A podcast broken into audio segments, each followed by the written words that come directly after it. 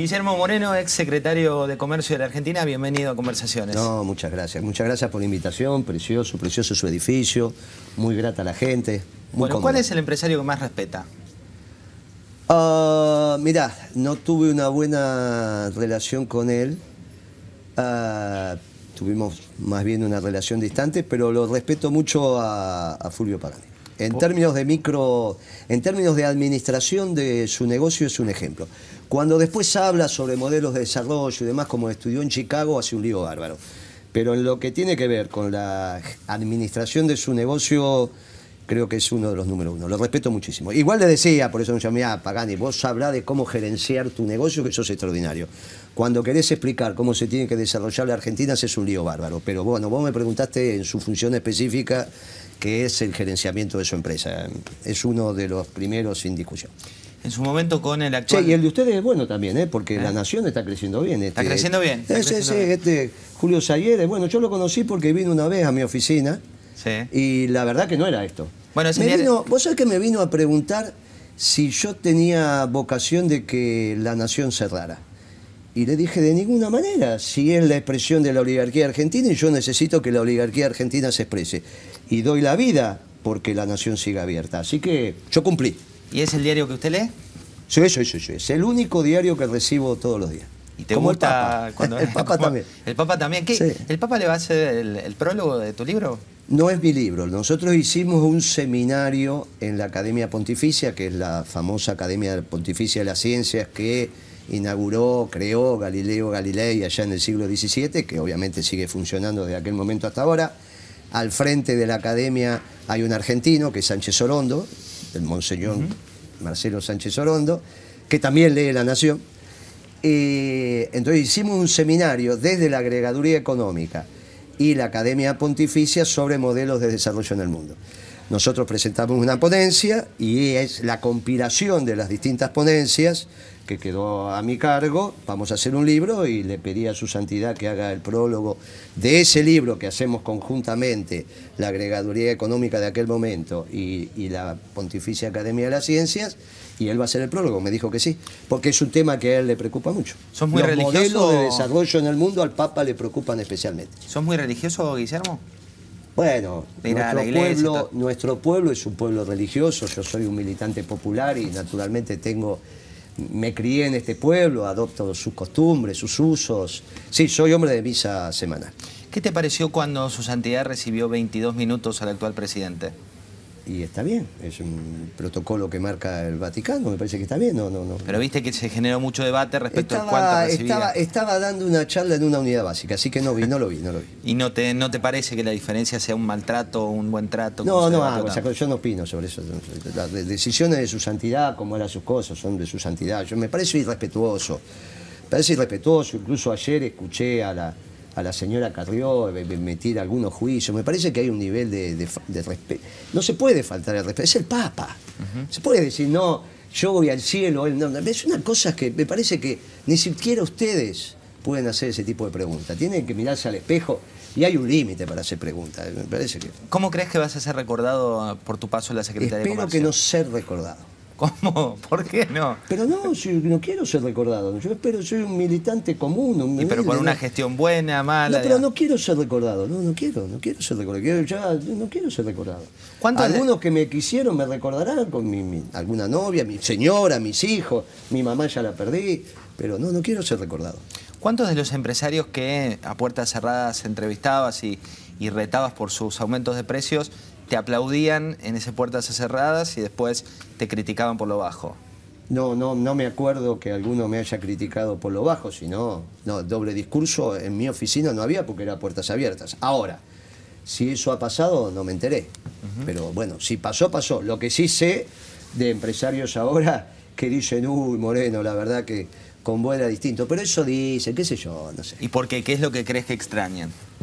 Y que uno se ocupaba, se ocupaba de los negocios, generó un espacio para que los negocios fueran rentables, los, renta- los negocios fueron muy rentables. Mira cómo creció la nación. Nos criticó, nos criticó y está muy bien. Pero mira cómo creció. O sea, si vos cuando hagas un balance, mira dónde estaban y dónde están ahora. La década ganada se expresa acá. Y por que- eso, ahora, eso también se expresa acá porque tuviste un buen management. ¿eh? Así que en eso tengo que reconocer que los que estuvieron al frente supieron hacer las cosas. O sea, aprovecharon el contexto favorable que le dimos y mira lo que tenés acá. Si tuvieras que decidir, digamos, definir una de tus decisiones o, o de las decisiones acertadas y alguna que para vos haya sido desacertada, ¿cuál sería? La desacertada no hay ninguna duda. A nosotros nos faltó durante algunos días, tres, cuatro días, fundamentalmente azúcar y aceite. Eh, vos sos mucho más joven que, por suerte, tenés la edad de mi hijo, pero cuando mi mamá a mí me mandaba a comprar azúcar, aceite, jabón o harina, es porque después venía el golpe militar. Entonces, los vecinos se enteraban que empezaba el desabastecimiento 15 días antes y decían, ¡zas! Otra vez un golpe. Entonces, cuando te mandaban a comprar, porque faltaba la mercadería, lo que hacían era empezar a escamotearte la mercadería, el desabastecimiento, la situación, y después venían los, militares y ordenaban la cosa. Y entonces, en el golpe del 76, dos o tres o una semana antes, se armó un gran caos de tránsito. De repente dejaron de funcionar todos los semáforos de la capital federal al mismo tiempo. Imagínate lo que pasó. Fue un caos. Y salió el ejército a ordenar el tránsito. Fue el preanuncio de que venía el orden, el caos y el orden. Cuando te hacían faltar los insumos básicos de una familia, la familia se angustiaban porque decía qué pasaba. Y a mí me lo hicieron faltar tres, cuatro días. Y la verdad que eso estuvo mal. Tendría que haber sido mucho más firme, no tendría que haber faltado ni un solo día. ¿Qué tenés en común y qué te Y no me gustó, también me autocritico de no haber eh, discutido con más énfasis el plan de negocios de IPF. No, no era el plan, bueno, era bueno el plan de negocio de Galucho. ¿Por qué? y sobreestimaba el precio del barril, eh, generó algunos ingresos donde la verdad que no se dieron, los ingresos a su vez los, los, generó de los consumidores, lo cual eso deterioró un poco la ecuación salarial de los trabajadores, en fin. Lo tendría que haber discutido con más énfasis. Bueno, pruebas al canto, fíjate lo que está pasando ahora. ¿Y la decisión acertada? Bueno, no, eso. ¿Cuál es? Está. ya está, igual, ya está. Me parece que eso tenés 10 años para evaluar. Obviamente que podemos discutir lo que quieras, pero cuando tuvimos la Secretaría de Comunicaciones, que hayamos empezado a diseñar una política satelital y fabricar, teníamos a Nahuel Sat en, en convocatoria de acreedores. Estábamos por perder las posiciones orbitales. Tuvimos que crear una empresa, ir a discutir a la UIT, ganarle a los ingleses dos veces, 12 a 0, en el seno de la UIT, y después a empezar a diseñar, desarrollar y construir los satélites. Bueno, eso me parece que a todas luces es un orgullo, me parece que tenemos todo. Obviamente no se podía haber hecho eso sin respaldo político, pero está claro que, ese equipo que pergeñó todo esto fue un gran acierto. Y después me parece que en general, bueno, que evalúan los demás. Yo te digo lo que me equivoqué, el resto. Vos te definís como militante nacional y popular. Peronista, sí, ¿Qué tenés en común con la Cámpora? Y la Cámpora es una, la Cámpora es una gran agrupación juvenil. Ya ahora tengo poquitas cosas en común por un tema generacional, son mis hijos. Mm. Ellos son la juventud peronista, ya nosotros somos los jovatos peronistas, ¿no? Está bien. ¿Y te ves reflejado con Kisilov como cuando vos eras joven? No, no. ¿O más joven? No, no, no. Él me, no, no, él es marxista, no, no, no, no, no, no. ¿Y la Cámpora es marxista también? ¿o? No, no, vos me preguntaste por Kisilov. No, no, la Cámpora son una agrupación de la juventud peronista. ¿Pero por qué vos extrapolás Kicillof con no, la No, porque él es la cámpora también. No lo sé, yo, nunca me dijo que militaba en la cámpora, pero si milita en la cámpora, bueno, será una vertiente de la cámpora. Yo conozco, todos los chicos que conozco de la cámpora son peronistas. ¿Y tenés diferencias con el marxismo de Kicillof? Sí, pero eh, obviamente que tenemos matices. Eso no significa que no podemos trabajar juntos, pero tenemos matices, sí, desde ya. ¿En su momento pudieron convivir bien? ¿Cómo fue la eh, cocina de esos días? En, su momento convivimos. También tenía un desarrollista, tenía un liberal, tenía un radical. ¿Cuál era el liberal? Eh, tenía muchachos que venían de la UCD. Buscáis en el bueno, pero, tenés. Pero el vicepresidente. Sí. teníamos, por eso, tenemos, sí, sí, muchachos. ¿Y eso fue un error? ¿De qué? Tener un No, hicimos un gobierno muy amplio, mucho más amplio que este. Este tenés un sesgo bien determinado. La única internita que tenés acá, este es un filo keynesiano que es el ministro de Economía y un ortodoxo que es en el Banco Central. Y ahora están ahí tirándose porque bueno, tienen que resolver si este modelo oligárquico, qué orientación va a tener. Tienen hasta julio para decidir. Pero nosotros teníamos radicales, desarrollistas, peronistas, marxistas. Nosotros fue mucho más amplio. ¿Qué es para vos la oligarquía? Porque hablas mucho del proyecto oligárquico. Y... y la definición que dio el peronismo históricamente, los dueños de la tierra, las mil familias que son dueños de la tierra. ¿Y no evolucionó esa no, definición? No, no. Esos son ejercicios que se han hecho, porque en realidad lo que pasa es que las personas jurídicas dueñas de las tierras obviamente se fueron segmentando. Pero las personas físicas controlantes de esas personas jurídicas siguen siendo la familia. O sea, obviamente que vos tenés una persona jurídica controlante del diario La Nación. Pero cuando vas a la persona física que finalmente controla el grupo controlante de la persona jurídica, la Nación Sociedad Anónima, te encontrás con lo que te tenés que encontrar. Porque son los que firman los poderes y los que o en su defecto firman los cheques. O sea que siempre hay una persona física. Cuando vos vas a la persona física y armás el embudo, seguís en las mil familias. Juan José Aranguren tuvo con vos peleas, 57 eh, causas penales, eh, algo, ganó la mayoría, pero apelaste hasta último momento, todavía no terminaron ese culebrón. ¿Lo respetás por esas peleas? Con Aranguren siempre tuvimos un respeto profesional, él vino, la primera reunión que tuvimos vino con un compañero mío de facultad que se llamaba Tom, se llama Thompson, este, la tuvimos en comunicaciones, me vino... Reginaldo Thompson. Exacto. Me vino a ofrecer que cuando elegimos, tuve siete votos en contra cuando fui elegido delegado de mi curso y después armé el centro de estudiantes y gané por unanimidad.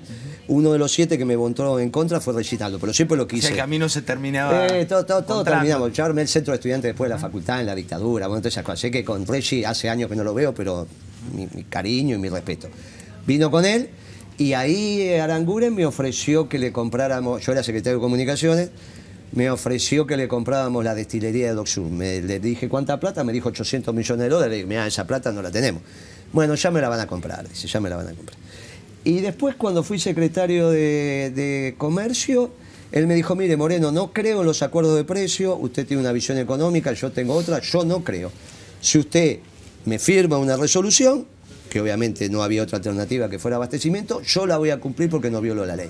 Bueno, eso fue lo que hicimos, le firmé abastecimiento, él a veces cumplía, a veces no, y se estipuló el proceso penal que corresponde para la ley de proceso de, abastecimiento. Pero es uno en su momento lo estuvimos embargada la destilería, porque él quería vender algunas estaciones de servicio y le teníamos embargado, a, costa del juicio, algunas alguna de las estaciones de servicio que ellos administran directamente.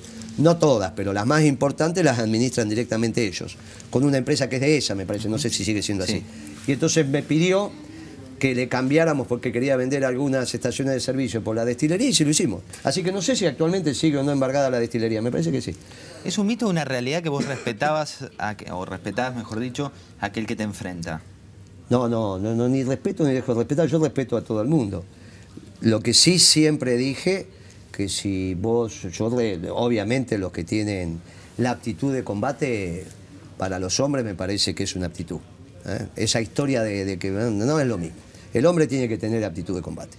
Es cierto que aquellos que eran ejecutivos de multinacionales, que te venían muy, muy vestidos y muy formales, tenían un trato distinto. no, no, lo que cuando, en general las multinacionales lo que tienen es algo que calculo que, Clarín lo tiene, que es Rendo, no sé la nación, que son los gerentes de relaciones institucionales que en realidad son muchachos que no trabajan, viste, que están todo el día dando vueltas, diciendo. ¿Cómo va a ser? No, esos muchachos que no trabajan. ¿no? Vos los mirás, parecen que trabajan en inmobiliaria. Nunca. Entonces, a esos muchachos, lo de relaciones institucionales, cuando me daban la tarjeta, hablaba tres minutos y decía, mira, mandame al que sabe. Mandame al que entonces, corta bacalao. No, claro, mandame al que sabe y entonces me mandaba el que sabe, que generalmente es el de producción o el comercial, y con ese te ponías de acuerdo en dos minutos. Pero es ese tema, para que una reunión que la podías liquidar en diez minutos no tuviera... Era una pérdida de tiempo. Eh, pero vos imagínate que te venga a ver un muchacho de relaciones institucionales, son muchachos, ¿viste cómo son? No sé si la Nación tiene, ¿tienen ustedes? Tenemos, tenemos. tenemos Norby Frigeri, un señor. Y vos fíjate que ¿Eh? generalmente no está transpirado. No, pero la boca, la boca. No, la Pero no, es, eh, tiene que hacer lo que tiene que hacer, pero no la Secretaría de Comercio. El otro día tuvimos acá a Jorge Todesca, después tuvimos, antes tuvimos pero Todesca no tendría que estar acá. Vino, vino, vino Todesca. Pero que tiene tiempo para estar acá, no saca los índices y tiene tiempo de estar acá. Vino, vino en una ah, entrevista. habrá venido a otro horario, pero. No, vino también como vos en la matinea, a esta hora, 12 del mediodía. Pero ya tiene que estar trabajando. Se le pagan para estar trabajando, no para hablar con vos. También vino Graciela Bebacua. ¿Qué opinas del día después de eso? Mira, Graciela, siempre el, el peronismo, que es el modelo nacional y popular por definición, confronta con el modelo oligárquico, siempre, desde hace 70 años que venimos confrontando. Y la verdad que nosotros intentamos alguna síntesis con alguna familia oligárquica y la verdad que no nos fue bien. Ahora, en lo único que nos pusimos de acuerdo es que los dos proyectos echaron a Bebacua. La diferencia es que nosotros le echamos después de cuatro años, porque llegamos en el 2003 y recién se le pidió que se fuera en el 2007 y no le echaron, la cambiaron de lugar. Esto la rajaron a los 60 días. O sea que ella tiene la unanimidad de que todos piensan lo mismo sobre ella, que no sirve. Esto, sin menoscabo de su persona, no tengo nada que ver, ella es una profesora de matemática, está capacitada para lo que está capacitada, no está capacitada para llevar adelante un índice y quedó demostrado ahora.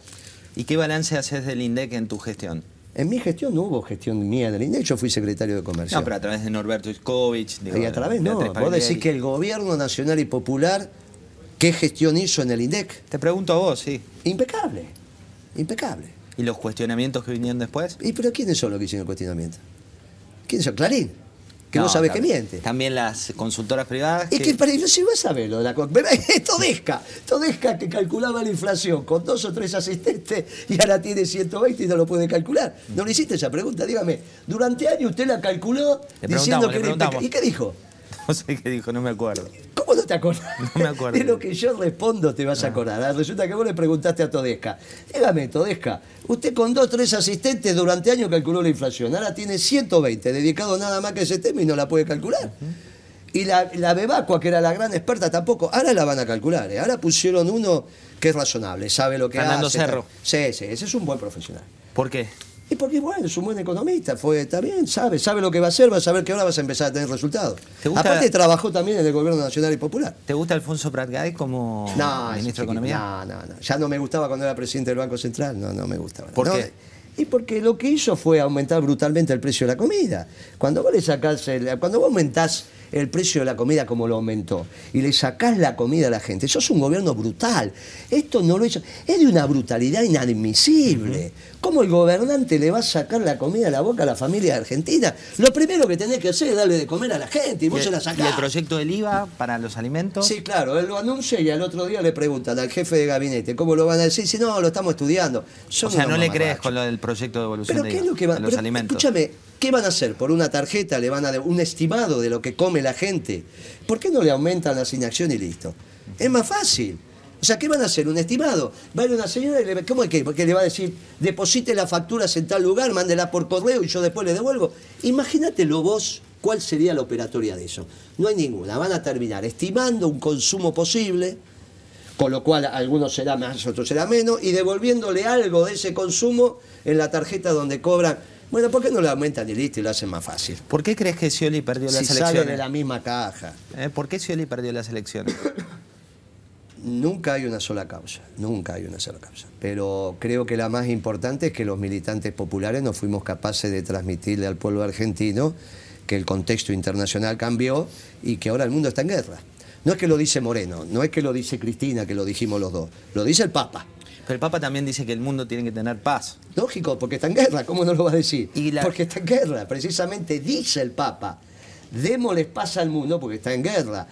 Cuando él se encuentra hace pocas semanas con el, con el patriarca de la Iglesia Ortodoxa Rusa en La Habana, Está claro que deben haber tenido alguna sembranza teológica, pero vos no vas a pensar que se empezaron a discutir sobre la génesis de Jesús, si se fue con pecado original, sin pecado original. Estaban discutiendo otros temas. Está claro que están discutiendo otros temas. Su santidad está preocupado porque como el vector de la violencia intenta ordenar los desajustes a escala global. Y esto se, él lo dice muy claro, el mundo está en guerra. Kirchner nunca dijo que el mundo estaba en guerra.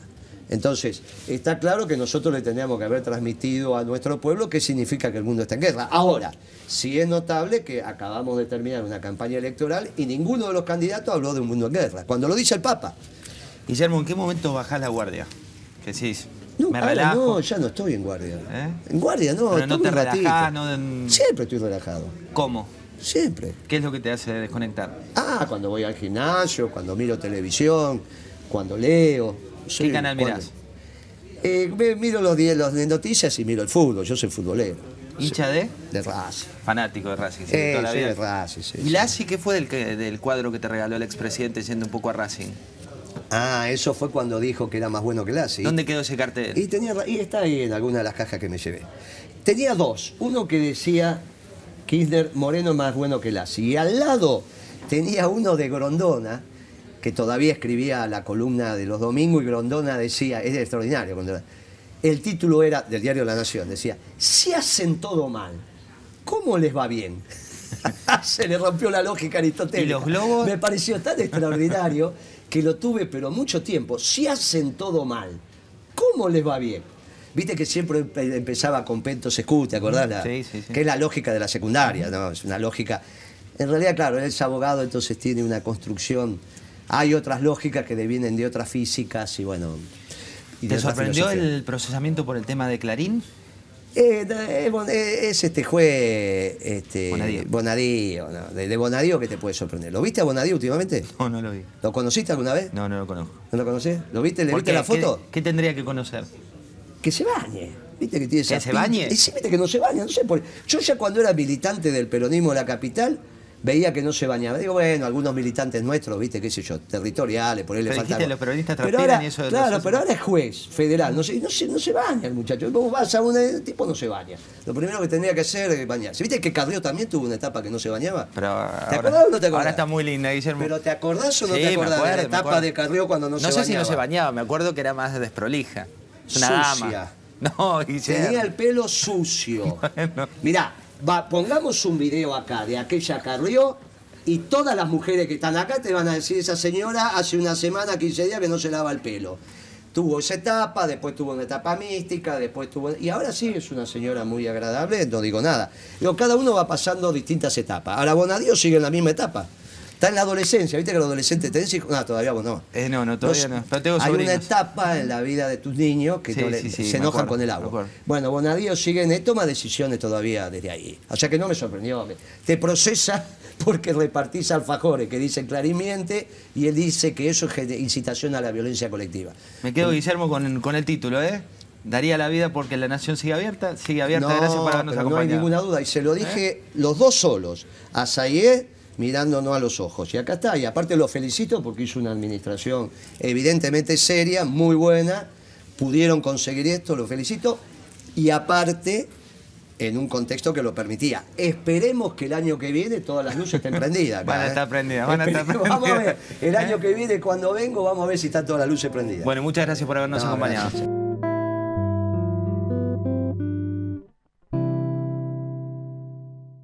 Podemos a ver qué reflexiones. Oh, bueno, alguna vez La Nación me invitó a un reportaje. eh, Vos sabés que me invitaron, fui, y fue una conmoción en ese reportaje. Dejaron de trabajar todos, vinieron al reportaje que era un video, después hicieron la parte de, de edición, pero también está edición gráfica, obviamente, pero después pusieron el video.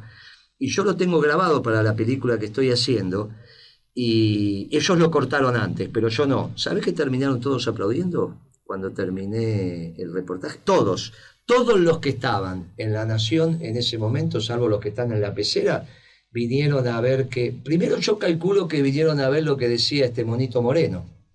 Y a medida que el reportaje fue avanzando, en la película está muy claro, ¿eh? ya se va a ver, este, se fueron comprometiendo y cuando terminó el reportaje, que nos dimos la mano con el periodista, aplaudieron. En el momento en que el director dijo corten con este nuevo esquema multimedia donde los reportajes son grabados y después los suben, cuando el director dijo corten, brotó un aplauso espontáneo.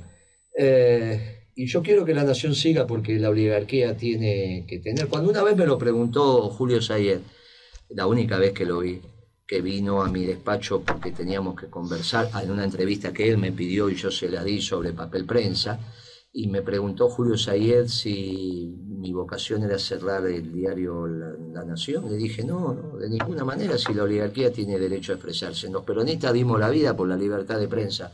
Dígame algún radical, bueno, pro en esa época, dígame algún radical que haya dado la vida por la libertad de prensa. Nosotros la damos, así que queremos. Eh, tengo que reconocer eh, que este medio que expresa el pensamiento oligárquico y que habla claro, no todos los empleados que trabajan ahí expresan esa ideología, uh -huh. si no, no hubiesen terminado aplaudiendo. Moreno te saluda los soldados de Perón. Atención, atención, atención, atención. Moreno te saluda.